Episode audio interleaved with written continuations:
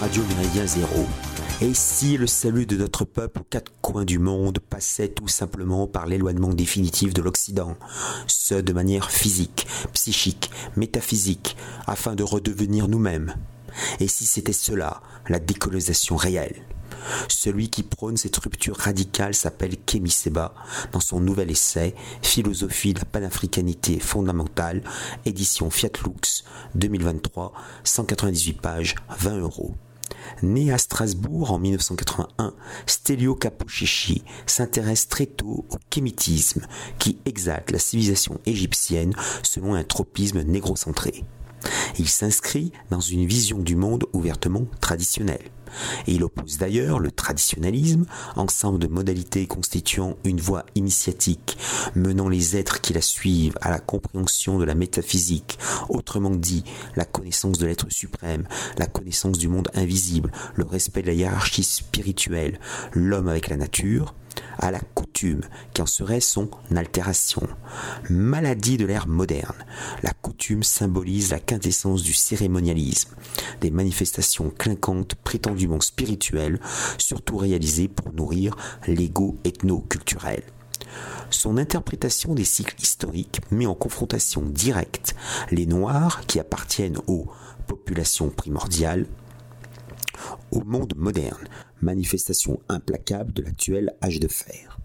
Les Blancs en sont le principal vecteur.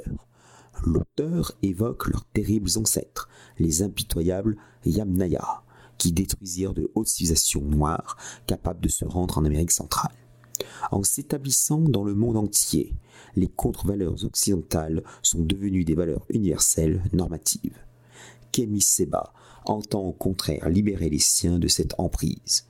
Si le terme panafricanité renvoie à une unité des Africains et des Afro-descendants qui n'est pas à construire, mais qui est en soi, si l'on revient à la racine de nos êtres, un état de fait partout dans le monde.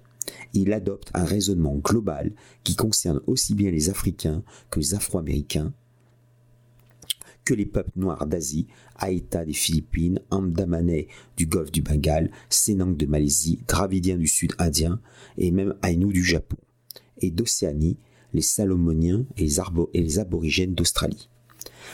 Ainsi en appelle-t-il à l'unité métaphysique des peuples noirs, d'autant que la matrice de l'humanité était le peuple négro-africain. Il sait que son point de vue unitaire fera forcément grincer des dents les ethnistes belliqueux, les tribalistes mentalement miséreux et autres fondamentalistes religieux haineux. Sa conception du fait africain, voire de sa dimension intrinsèquement noire, ne correspond donc pas aux analyses de Bernard Lugan qui qualifie le panafricanisme d'utopie politique. La métaphysique de l'histoire de Kimi Seba s'inspire de la théorie théosophique de l'histoire. Les théosophes, Philippe par René Guénon, estiment que chaque cycle historique engendre sa propre race racine.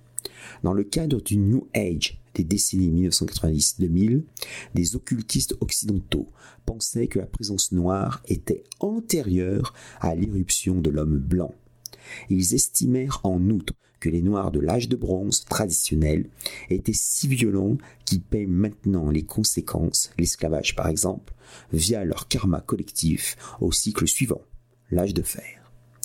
Kemi Seba reprend aussi à son compte la thèse de la psychiatre afrocentriste Frances Cress Westling 1935-2016 qui assure que les blancs seraient le fruit des populations noires originelles dont la peau aurait connu une maladie provoquant une dépigmentation sévère, d'où leur profonde négrophobie.